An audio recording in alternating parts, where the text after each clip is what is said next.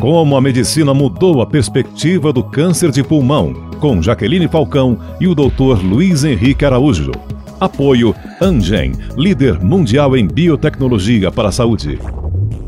A maioria das pessoas conhece a relação entre cigarro e câncer, mas mesmo assim continua fumando. Doutor, o que mais é preciso fazer para ajudá-las a deixar o hábito de fumar? Bom, o, o tabagismo ele passa por várias condições físicas, sociais, culturais. Então é um desafio grande e econômicos, obviamente.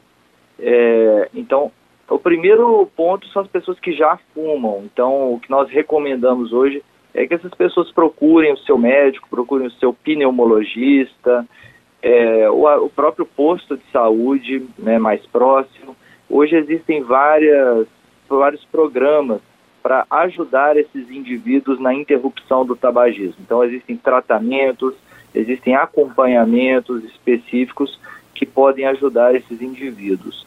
É, e a outra maneira é evitando o início do hábito. Então, as campanhas de, de preventização desde a infância e adolescência nas escolas, é, um foco também nas mulheres que começaram o hábito do tabagismo mais tarde do que os homens.